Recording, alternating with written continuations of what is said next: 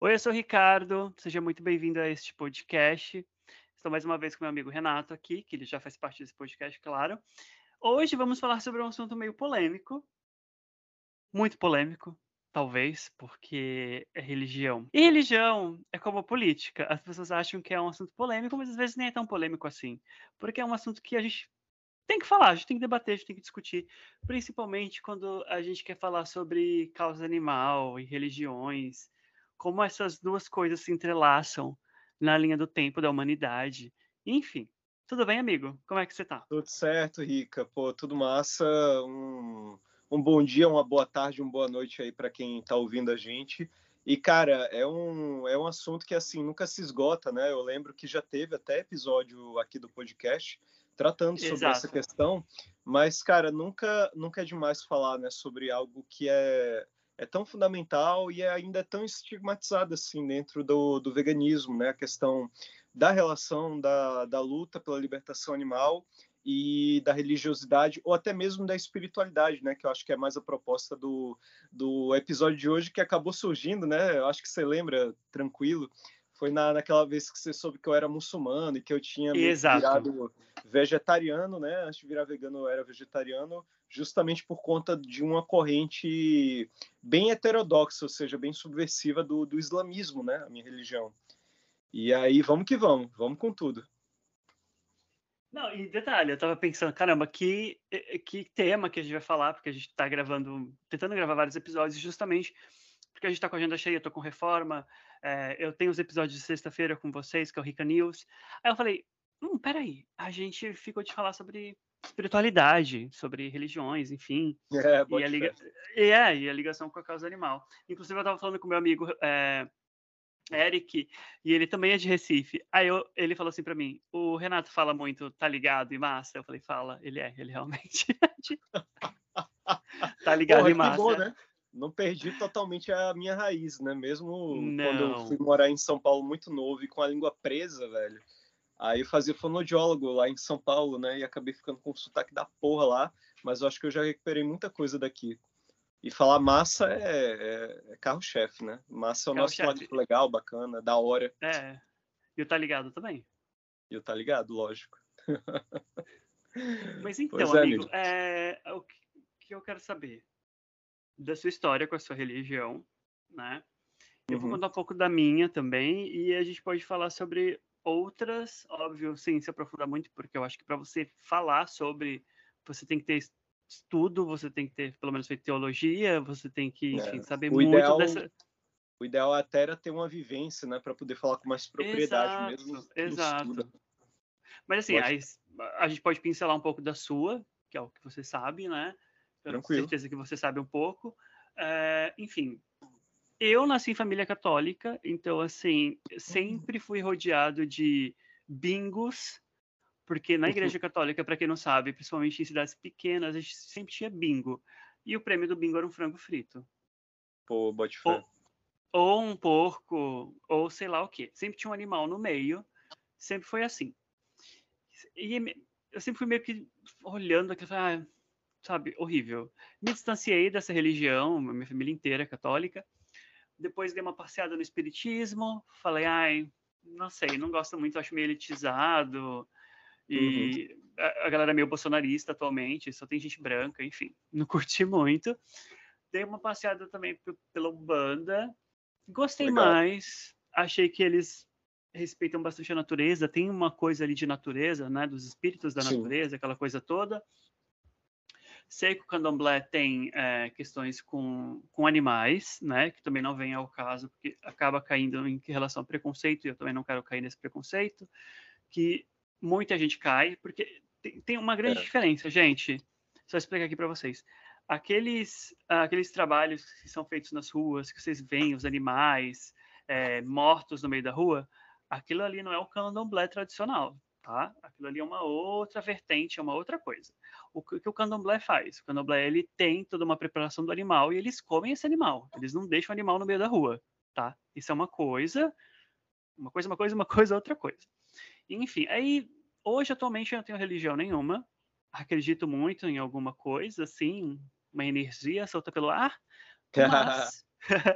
Essa, mas tenho... Você se considera, então, um teísta, né? Uma pessoa que acredita em Deus, mas não necessariamente de acordo com o molde de alguma religião específica, né? Exato. Eu já tive minhas experiências com espíritos, por exemplo. Eu já vi coisas várias vezes. Inclusive, essas entidades falavam para mim sempre: ah, você tem que trabalhar sua mediunidade. Trabalhei? Uhum. Não, porque eu morro de medo. Não quis ir tão a fundo na toca do coelho, né? morro de medo. Mas assim, dito isso tudo, gente, eu sempre achei que, e acho, tenho a certeza assim na minha vida, na minha cabeça, que o veganismo, ele, além de deixar nosso corpo mais leve, ele também ajuda com a nossa conexão com o que você quer dizer, que o que você quiser pensar ou imaginar, seja com Deus, com Jesus, com qualquer outra coisa, com energias, enfim, com a natureza. Eu acho que sim, eu acho que o seu corpo ele está limpo e preparado para ter essas experiências espirituais, digamos assim. Então eu acredito muito nisso eu acredito que o nosso corpo ele está bem mais aberto porque a gente não tem crueldade animal nenhuma. E, querendo ou não, os animais eles têm energia. E a partir do momento que você consome aquela energia de medo, de, de horror que os animais sofrem na indústria alimentícia, você acaba absorvendo essa energia para o seu corpo. Isso é um fato. Você não precisa nem. Né? Então, foi aí que eu ah, eu acho que é isso. Eu acho que eu posso ter minha, meus rituais em casa, sei lá, acender um incenso, acender um sage, um Paulo Santo aqui, sabe? Limpar as energias. Eu não preciso ter religião nenhuma, mas eu acredito que, sei lá, se eu, me med se eu meditar, que eu adoro meditar, se eu meditar por 20, 20 minutinhos uh. durante o dia. Cara, isso é bom, viu? É, e é bom para você focar durante o seu dia, sei lá. Eu, eu gosto bastante. E eu, me, eu acho que eu me conecto melhor com a natureza sem ter nada no meu corpo, porque os animais têm energia, a gente sabe muito bem.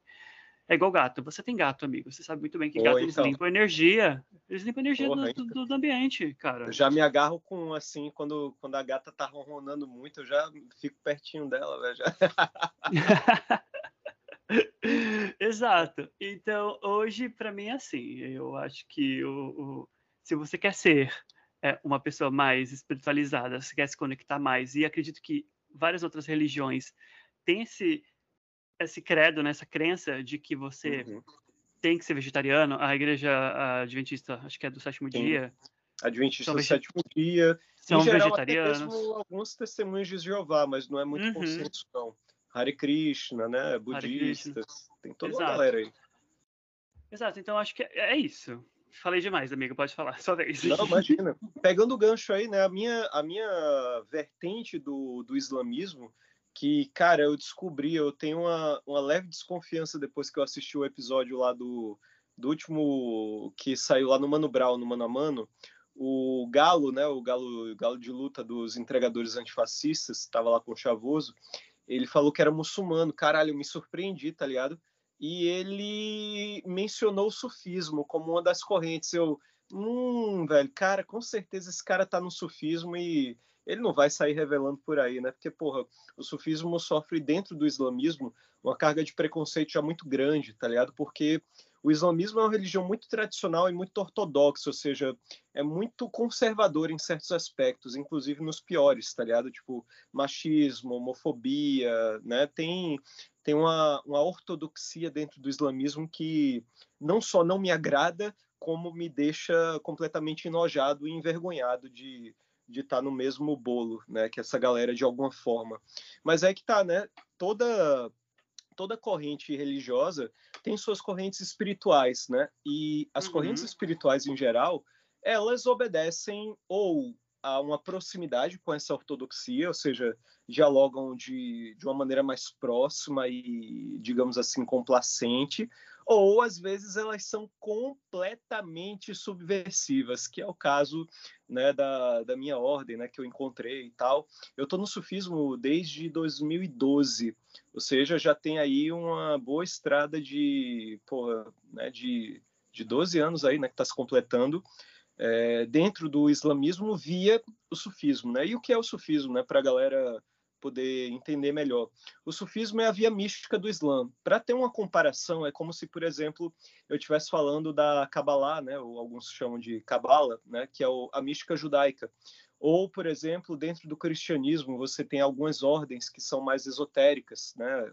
Você tinha, por exemplo, ali os franciscanos, você vai ter, por exemplo, alguns santos que são muito ligados à mística cristã, como Santa Teresa d'Ávila, São João da Cruz, o próprio São Francisco. É, você teria dentro do Ocidente algumas ordens religiosas como, aliás, religiosas não, mas digamos assim, teosóficas como a maçonaria, como a teosofia, como os, martini, é, os martinistas. É, tem, tem muita ordem, velho, tem muita ordem mesmo no Ocidente. E as ordens esotéricas do Oriente, em geral, são o que a gente chama de tarikas sufis, né? ou seja, escolas de, de sufismo. Né? O termo sufismo vem de saf, que no árabe, né, no semítico, significa pureza, né?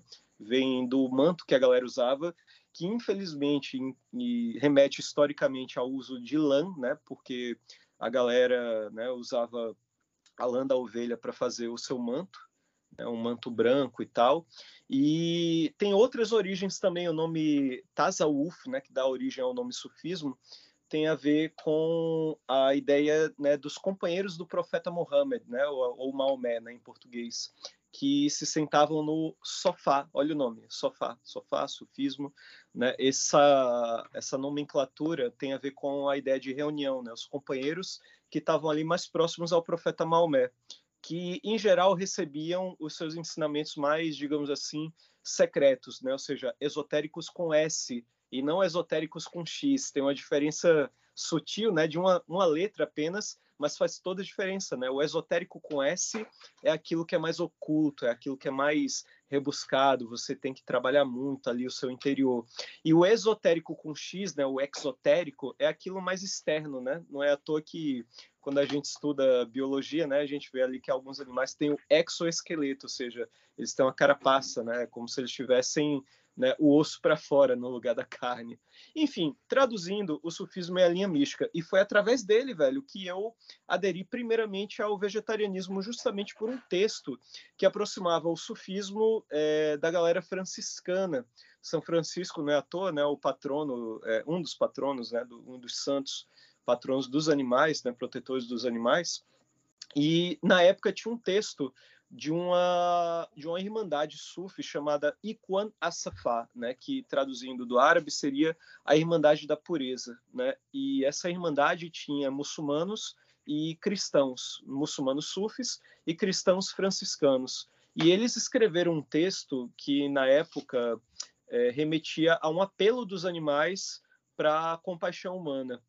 E a minha ordem, necessariamente, não era uma ordem vegetariana ou vegana, mas o meu mestre na época, o meu guia espiritual, ele, ele era vegetariano, né? E ele sempre incentivava a gente, né, que estava chegando, né, recém-chegado no, no sufismo, no islamismo, que a gente, pelo menos nos dias de reunião, né, nos dias de, de fazer a oração, de colocar a testa no tapete, né, e tal, a gente naquele dia ou naquela semana de preferência não comesse carne, se abstesse de comer animais, para não estar tá justamente envolvido com sofrimento, com essa energia, né, que é muito pesada da exploração. Então ali, velho, eu comecei a ter os meus primeiros insights de que, cara, religião não combina com violência. No dia que alguém disser que religião combina com violência, ou pelo menos com violência gratuita, afinal, né, a gente que defende algo mais revolucionário não deve confundir né, a reação do oprimido com a violência sistêmica e sistemática do opressor, né? Às vezes a classe trabalhadora reage de maneira mais enfática mesmo, parte para o tudo ou nada, né? Parte para parte para o que alguns chamam de violência, mas eu estou falando aqui da violência gratuita, ou seja, a violência em si como algo essencialmente banal, ela não combina com religião, nem e muito menos com espiritualidade, né, meu amigo? Porra, a, as espiritualidades, as religiões todas ensinam, em geral, o respeito ao próximo, a compaixão, a não violência, aquela coisa toda, paz, amor e tal. E, cara, a galera fala de paz e amor e tá lá, né, financiando, ajudando a, a, a morte de bilhões de animais, né, o aquecimento global, a morte de indígenas quilombolas pela invasão de terras e por aí vai. Resumindo a história, né?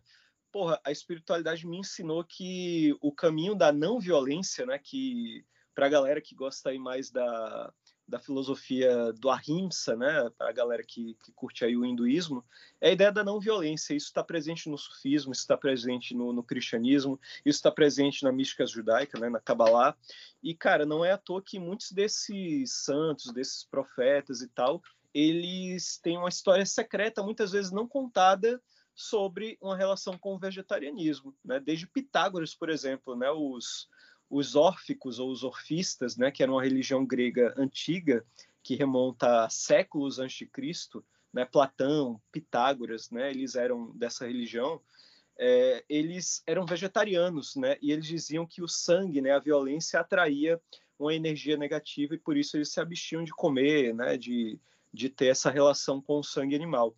E, cara, é, eles faziam isso por um princípio espiritual e tal. Isso, inclusive, Rica, já que a gente gosta, vira e mexe, né? A gente está aqui indicando o livro.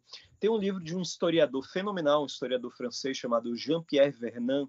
Ele escreve um livro chamado Mito e Religião na Grécia Antiga. É um clássico e ele tem uma parte toda dedicada ao orfismo, né? ou seja, como a religião grega influenciou a ideia do vegetarianismo lá né, há 400, 500, 600 antes de Cristo. Né? Então, cara, a religião e a espiritualidade têm uma história muito mais próxima com os animais do que a ortodoxia que, em geral, fomenta a violência contra os animais. É engraçado, né? Enquanto a espiritualidade diz, olha, tá tudo errado, você interpretou de maneira equivocada, os literalistas, os ortodoxos, eles vão dizer não, né? Tá lá em Gênesis que Deus criou os céus, a terra, os peixes, os répteis e concedeu ao ser humano o domínio sobre os animais. E cara, domínio, a palavra domínio é uma palavra que a gente usa hoje em dia em português, mas que se você for pegar, por exemplo, no original no aramaico, né, o sentido é muito mais ligado à ideia de respeito do que de domínio. Dominar é bem diferente de respeitar, não é não, meu amigo? Exato, exatamente. E, cara, eu tava olhando aqui, porque eu tava lembrando, eu falei de candomblé, uma amiga minha falou que existe candomblé vegano e vegetariano. Existe uma galera que, que realmente não pratica nenhum tipo de, de uso né, de animais, né? E eles têm esses, né, esses centros né, espíritas, que eles também falam que é centro espírita, e que não tem nenhum sacrifício, nem nada, enfim que eles são vegetarianos e veganos dentro lá. Então, assim, achei incrível. E tem um cara também, não sei se você conhece, o nome dele é Sheik Rodrigues Jalou. Rodrigo Jalou. Oxe, é conheço, é... velho. Sheik Rodrigo é uma lenda, velho. Pois muito que bem. Ele é defensor do. ele trabalha com o padre Júlio Lancelotti, que é um. Eu tô ligado. Ícone, e ele também, ele também resgata animais, né? Acho que ele não. Eu acredito, não sei se ele é vegano ou vegetariano, enfim, mas resgata animais. Acho o trabalho dele incrível também. Sim, é... perfeito.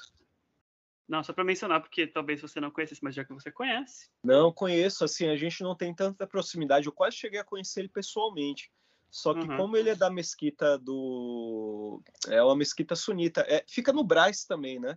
Aí no, uhum. no Braz, em São Paulo, eu digo aí é foda, né? Porque eu imagino que a maioria da, dos nossos ouvintes seja desse eixo aí, São Paulo, Sul, Sudeste. Mas para quem mora em São Paulo, para quem conhece São Paulo, no Braz tem duas mesquitas lindas, velho. Uma sunita e uma xiita, né? E eu, eu sou xiita, né? E nada contra, claro.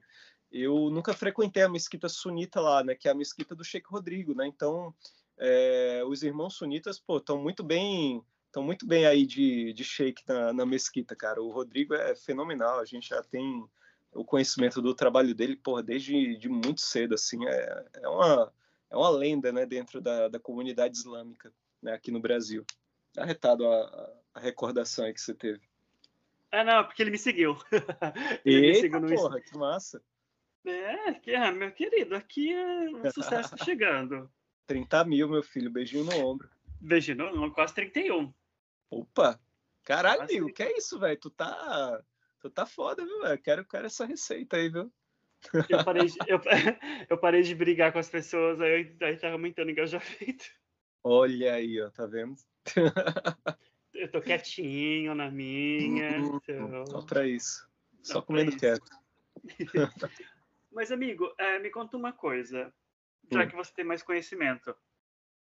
Vamos falar sobre carga viva. A gente sabe que uhum. o Brasil ele tem uma, uma grande exportação exportação, é, exportação de carga viva principalmente para países do Oriente Médio, né? A Arábia Saudita é o campeão, velho. Exato. Saudita... Você, você é porque assim, eu não conheço muito essa prática, eu não sei como que eles uhum. fazem. Uhum. Você sabe como, por que, que eles têm essa questão de, de, eles têm que abater o animal? Não pode ser abatido aqui e a carne para lá. Você sabe, você sabe explicar? Você sabe como que é ou não? Sim, velho, porque no islamismo toda carne ela tem que ser abatida segundo o método que está na Sharia, né, na lei islâmica, pelo Alcorão. Né? Para quem uhum. não sabe, a Sharia é, são os preceitos, tá ligado? As normas que você encontra coisas muito detalhadas no Alcorão. O Alcorão é um livro muito objetivo, velho, que tra trata assim sobre coisas como divórcio, casamento, tratados, acordos comerciais e nesse caso até mesmo o abate de animais, né? O Corão é um livro, caralho, é tipo um, é um livro espiritual e é quase um livro de código civil islâmico, tá ligado? É, e bom, o abate halal, velho, primeiro, eu eu tenho que dizer, obviamente, por ser uma voz dissidente né, da ortodoxia, né? E quando eu falo ortodoxia aqui, tá, eu estou falando da galera mais tradicional.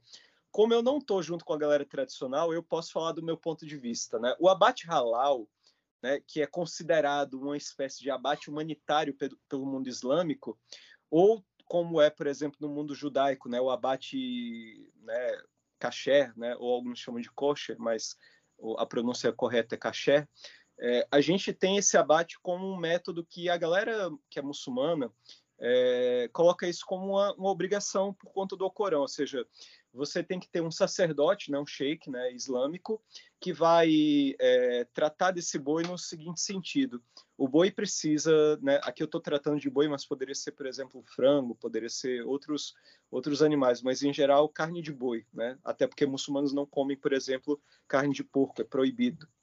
Bom, a questão é, o boi ele tem que estar tá desamarrado isso tem que ter uma logística, porra, muito foda, porque né, você abater um bicho que está desamarrado, né, não é muito fácil. Então, você precisa, por exemplo, dar para o boi, antes do abate, ele precisa beber água, ele precisa estar tá em bom estado, né, se é que isso é possível dentro da pecuária. E, além disso, a faca tem que ter determinados centímetros, ela tem que estar tá super afiada para matar no, num golpe só, tá ligado? É, é, horrível, velho. É horrível. Não, não existe sequer aquele método de atordoamento é, prévio, tá ligado? Não tem aquela pistola de ar na, na, na, testa do boi. Já corta direto a garganta e tem que invocar o nome de Deus, o nome de Alá. Tem que, o boi tem que estar tá com a cabeça virada na direção de Meca, tá ligado? E o único lugar que faz isso no Brasil, velho, e de maneira muito pequena, ou seja, não dá conta, é São Paulo. São Paulo tem uma tem um abatedouro, né, que é ligado inclusive as comunidades islâmicas e tal que demandam isso. E eles têm o sacerdote próprio, eles têm todo o espaço, logística e tudo, mas é muito pequeno, porque, porra, não é como o abate industrial que o boi tá amarrado, taca a pistola, vai o próximo e tudo, e é aquela escala frenética como ele tem que estar tá desamarrado, tem toda, né, tem toda uma cerimônia, inclusive, você tem que fazer uma reza específica, aquela coisa toda.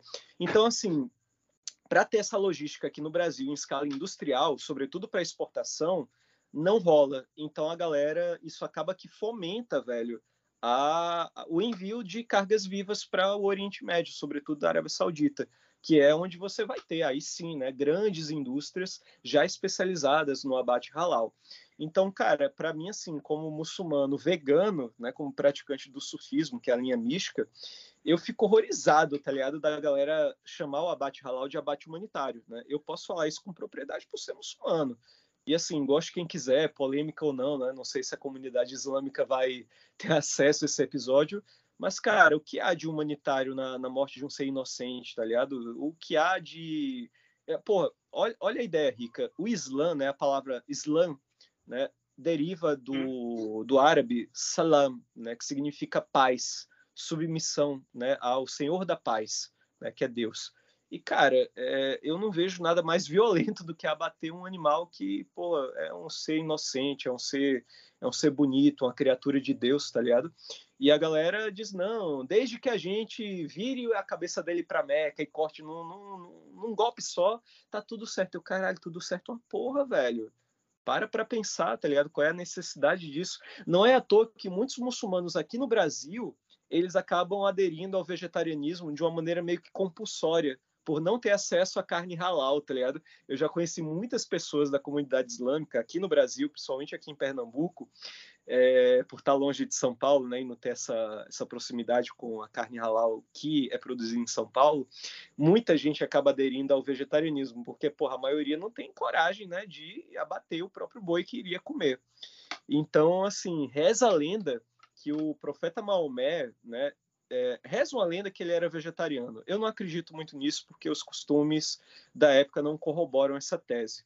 Mas uma coisa que ele fez é, e que diminuiu drasticamente o assassinato de animais naquela região, né, na Península Arábica, foi essa instituição do abate halal, que apesar de ser horroroso em si, é, na época os muçulmanos tinham a, o costume de abater muito mais animais e esse método tornou o abate mais dificultoso, mais metodológico e mais demorado.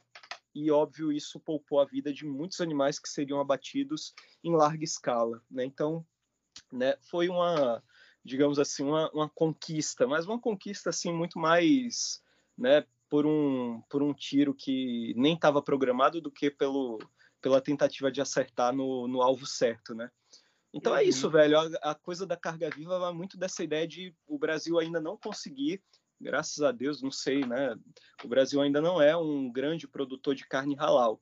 Né? Então, por bem ou por mal, acaba que quando os países do Oriente Médio né, vêm né, pegar aqui para importar carne brasileira, eles fazem isso mais por um propósito, é, a questão da carga viva, mas por um propósito da Sharia, né, que é a lei islâmica, que, porra, é aquela coisa rica. É, no Alcorão, é, existem sempre duas partes que eu acho fundamentais para entender qual é a diferença entre a ortodoxia, que entende tudo ao pé da letra, literal mesmo, e a, o esoterismo, né, a corrente mística.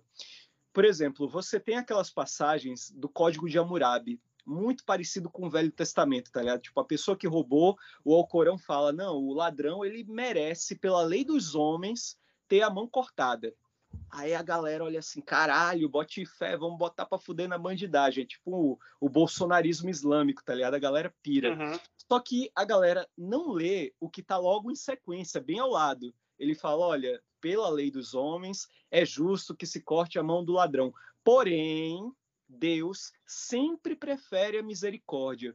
Então, assim, os ortodoxos gostam de cortar a mão, de apedrejar a gente, de chicotar, né, de chicotear a mulher, de fazer, né, de tocar o terror na vida da galera, enquanto a galera que não é ortodoxa, a galera que está mais ligada à espiritualidade, prefere sempre a misericórdia, né? Essa é a nossa pegada, a galera que corta a mão e tem um outro lado pedindo pela misericórdia, pela justiça social e pela consciência. A mesma coisa vale para os animais né, pela Sharia, né, ok, Deus permite que você né, abata animais. Mas se você pegar o Alcorão mesmo no seu sentido mais profundo, Deus é absurdamente contrário à violência. Não é à toa que um dos seus nomes, um dos seus 99 nomes, segundo o Islã, é As-Salam, né? ou seja, a fonte da paz. Né? E a fonte da paz não pode promover violência gratuita, velho. Eu me recuso a acreditar num Deus que concorda com violência desnecessária, de violência gratuita. Então, ou a galera para para interpretar o Corão não ao pé da letra, mas o seu significado mais profundo, ou a gente está perdido aí, vai ficar no, no na Idade Média para sempre, tá ligado? Enfim. Exato, eu acho que as pessoas elas interpretam, interpretam do jeito que elas querem, né? Seja com o Corão, seja com a Bíblia. assim, a interpretação é aberta, né? E ela sempre interpreta para o lado ruim da coisa, né? Às vezes nem é aquilo que está querendo dizer. Ah, não, mas está ali. Ah, dois homens se deitarem juntos é abominável. Aí tem outra é coisa é que lá né? tem na. É, então, é sempre assim. Mas voltando à questão da energia, você concorda comigo que os animais têm energia, claro. Então, assim, Certeza. quando você come, a energia, obviamente, acaba indo para você, né? Sim, Agora, é engraçado, Rica, eu, eu até acredito que existe até um, um, uma certa mística nisso aí mesmo. É, tem alguma parte em mim que acredita nessa associação da energia como algo metafísico.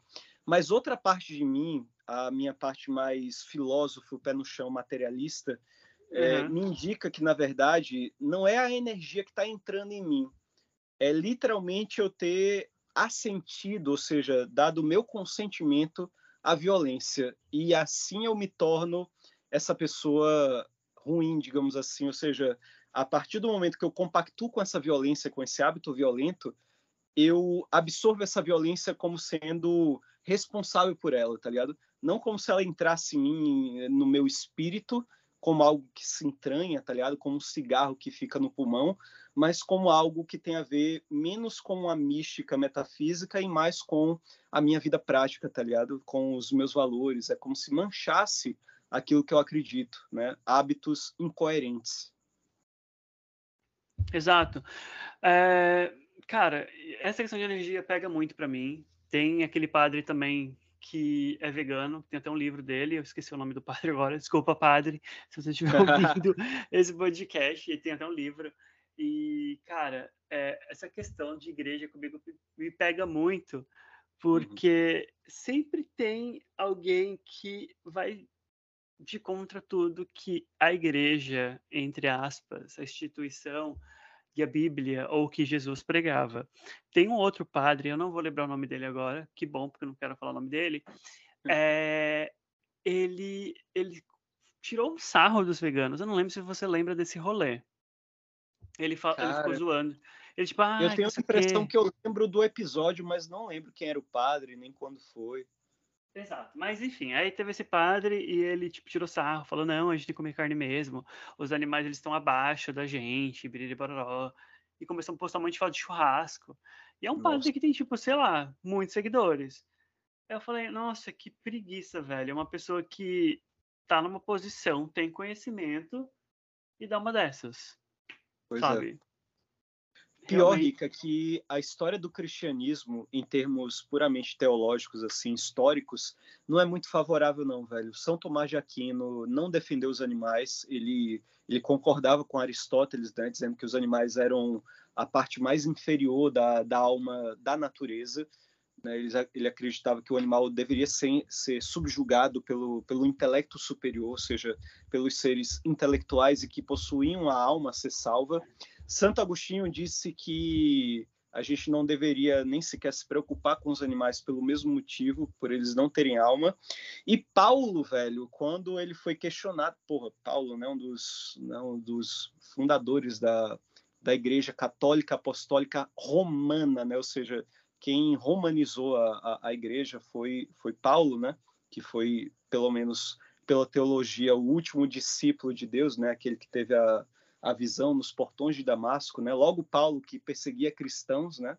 Que era um soldado romano, ele se converte ao cristianismo, né? E ele escreve a maior parte do Novo Testamento é Paulo, né? Carta aos Coríntios, aos Efésios, aos Filipenses, Tessalonicenses. Engraçado, a galera toda ali que estava entre a Grécia e, e, Roma, né? E bom, é, Paulo, né? Quando questionaram ele na época, vê, né, existem escritos de Paulo é, se defendendo contra contra o vegetarianismo que já existia na época, se lembrem, né? Desde Pitágoras, o vegetarianismo era muito comum entre as religiões.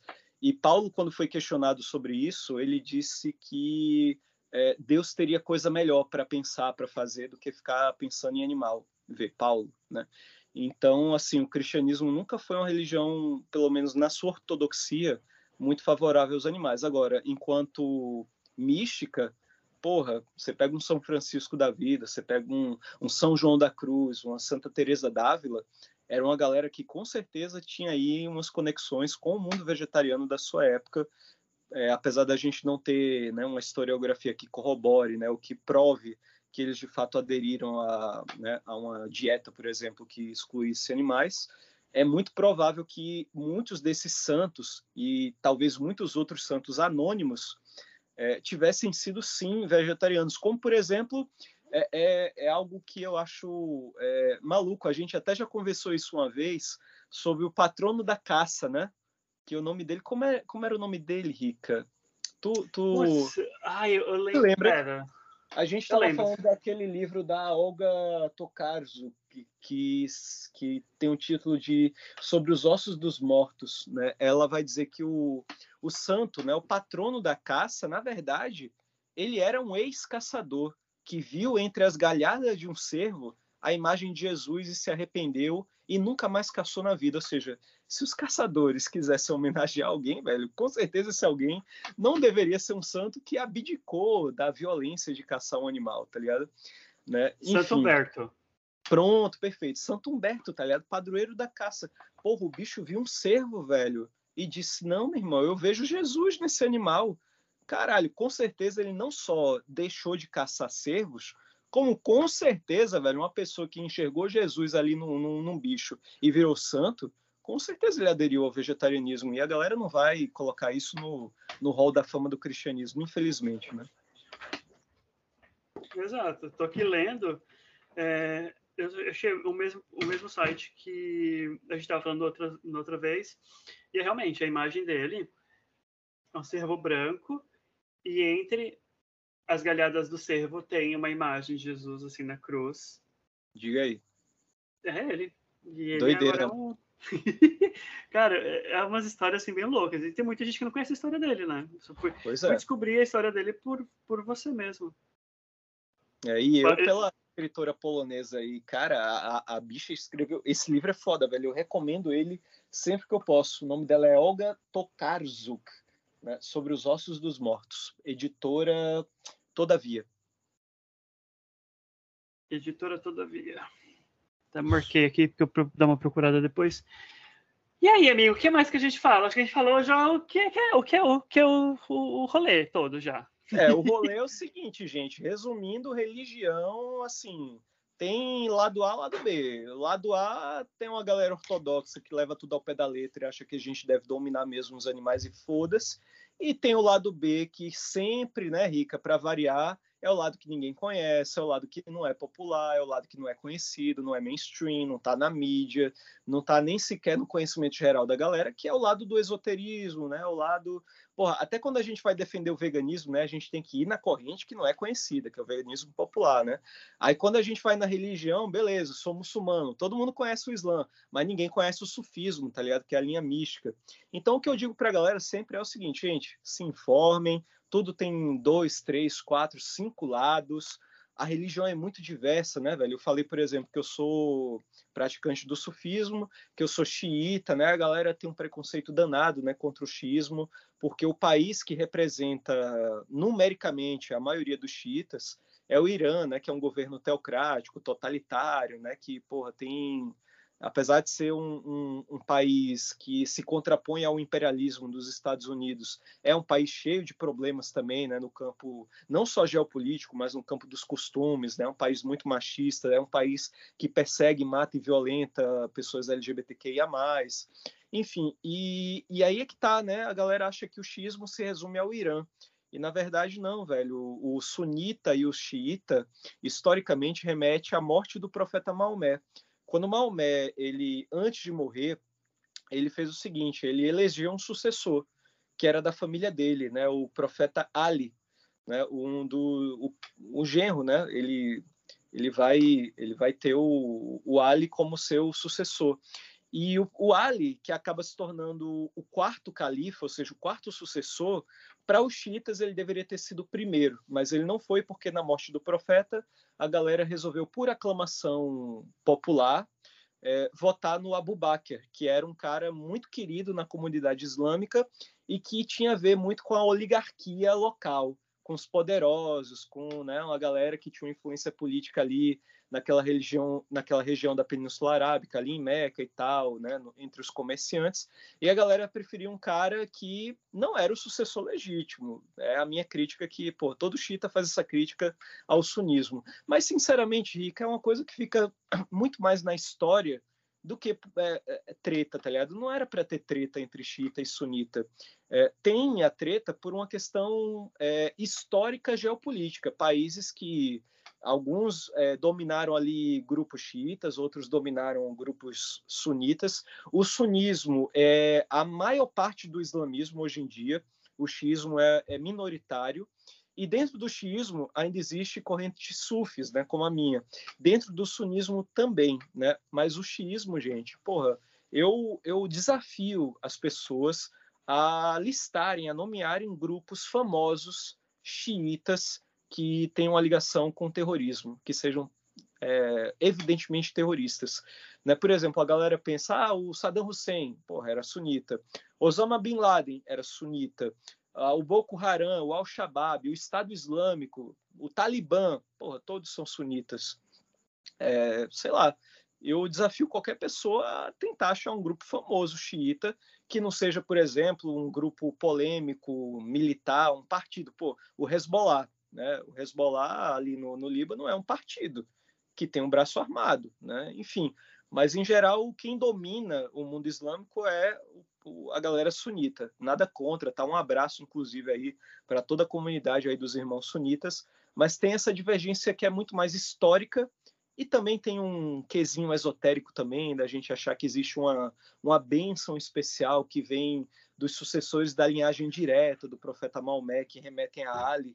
Mas isso nem vem ao caso. O que vem ao caso, acho, para resumir o nosso episódio, Rica, é que, cara, a galera precisa se informar para não moralizar o debate, para não criminalizar nenhuma religião, seja ela de matriz africana, seja ela muçulmana, seja ela cristã, né? não demonizar é, as crenças das pessoas porque a gente não tem conhecimento, a falta de conhecimento gera preconceito, né? então, porra, a galera que, que pensa que muçulmano é tudo homem-bomba, tudo terrorista, tudo machista, LGBTQ-fóbico, não é o, o, o, não é o caso, tá ligado? Existe muita discordância dentro do Islã, uma discordância saudável que faz com que o Islã ainda seja um campo muito fértil para disputa, já que é uma religião de massa, já que foi a primeira religião, é, dentre as grandes religiões, foi a primeira a expressamente lutar contra a escravatura, já ali em 623 depois de Cristo, que foi quando o profeta Maomé teve a sua primeira revelação.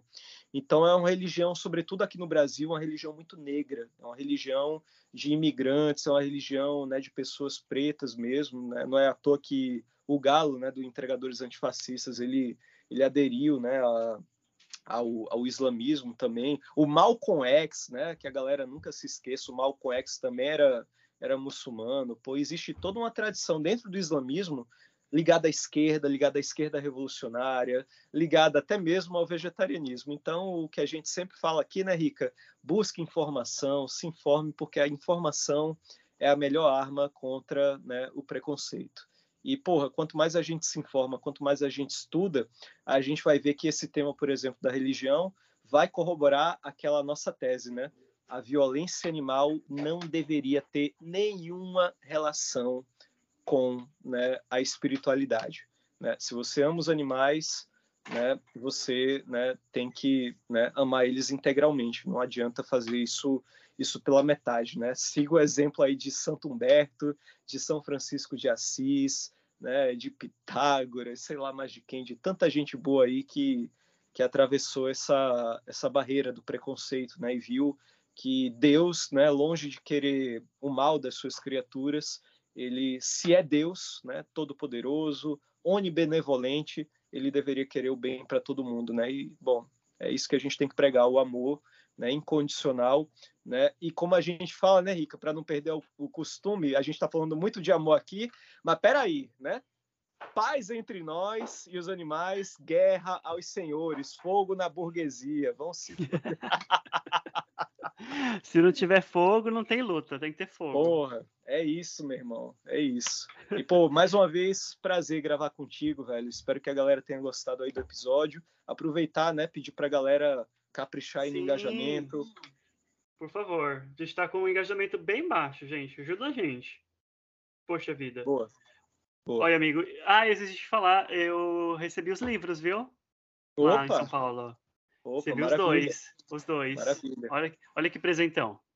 Aí sim, hein? Mandaram de presente para mim, cara. Olha chega, chega em quanto tempo aí? Dura o quê? Um mês, dois? Ih, amigo. Olha, da última vez que me mandaram alguma coisa, demorou uns dois meses. Eu já pedi pra me mandar pelo correio, né? Essa semana, vamos ver quanto que vai chegar. É, bote fé, mas, mas chega. Bom, mas chega, chega. Ditado, antes tarde do que nunca, né, velho? Exato. E para te seguir no Instagram, como as pessoas te acham? É... Qual que é o seu user mesmo? Para as pessoas? Bom, é o arroba Renato Libardi, né? Para quem não, não, não, captou aí a pronúncia, L-I-B-A-R-D-I, né? Vem da, da região da Lombardia, né? Do norte da Itália. Muitos confundem, inclusive, acham que eu sou. Aê, Lombardi! Eu, caralho, não, velho. Não sou aquele, aquela sombra do Silvio Santos, não, velho. É Libardi, com I. Renato Libardi.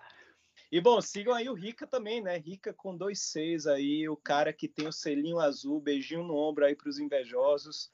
30 mil seguidores, quase 31, e vamos que vamos, vamos crescer esse bagulho aí, velho. Vamos crescer o podcast também, e é nós. E é isso aí, amigo. Muito obrigado. Também ia te perguntar uma coisa antes da gente ir embora. A meditação sufista faz parte, né? Faz. A gente, em geral, tem o zikr, né? Que em árabe significa lembrança de Deus. A gente faz, em geral, toda quinta-feira, né? Um dia muito especial para o sufismo. Em geral, às sete e meia da noite, né? Que é o nosso grande encontro, em geral, que tem as comunidades sufis.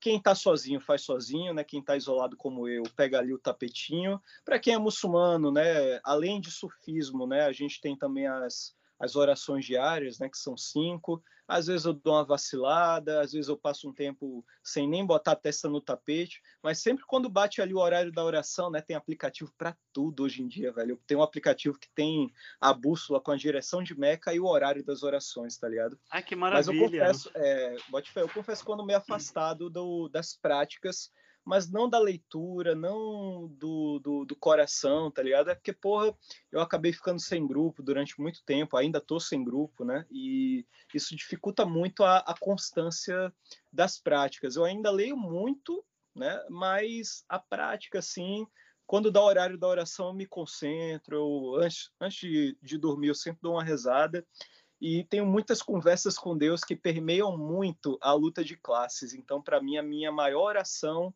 é botar a mão na massa, lutar por um mundo melhor, né, e tentar transformar esse mundo horrível que a gente vive num, num mundo realmente mais justo, né? Então, para mim, a maior, a maior prova de espiritualidade de uma pessoa não é a crença dela, não é a religião dela, é se ela está lutando por um mundo melhor para todos os que estão em volta, inclusive para os animais, né? Para mim, é o ato mais generoso da espiritualidade é a luta, né, além do nosso próprio ego. Né? Eu acho que é o que a religião mais mais bem ensina para a gente, né? A domar, a dominar o ego, não, não se deixar ser dominado por ele e ser altruísta, né, velho? Pensar sempre no próximo, pensar no mundo melhor que abarque todo mundo, né, velho? Animais, humanos, natureza, tudo. Exato, e é por isso que a gente está aqui, falando sobre veganismo popular, falando sobre espiritualidade. Espero que vocês tenham gostado desse episódio. Nossa intenção não foi, obviamente, ofender ninguém, nenhuma religião, nada. Então, assim, nem, nem, nem é para latir, não lata, porque a gente não falou nada demais aqui, a gente só quer trazer essas informações importantes para o debate. Siga o Renato, me siga, siga o podcast também, e é isso. Um beijo. Ah, e compre o livro do Renato, tá, gente? Por favor. Valeu, galera. Até a próxima. A gente se vê aí em mais algum episódio. Com certeza sai aí, né, no ar, um seguido do outro. Vamos gravar aí, né, Rica? Que enquanto houver agenda disponível, a gente está falando aí sobre assuntos que, se Deus quiser, estão agradando aí o público e fazem parte aí para para somar né, nessa, nessa formação de consciência que é tão importante dentro de qualquer movimento, né, seja no veganismo ou não. Então, galera, muito obrigado aí pela audiência. Sigam Rica, se quiser me sigam também, fortaleçam o podcast, né? Melhora aí esse engajamento, o podcast merece, modéstia à parte. E vamos que vamos, fogo na burguesia. Até a próxima.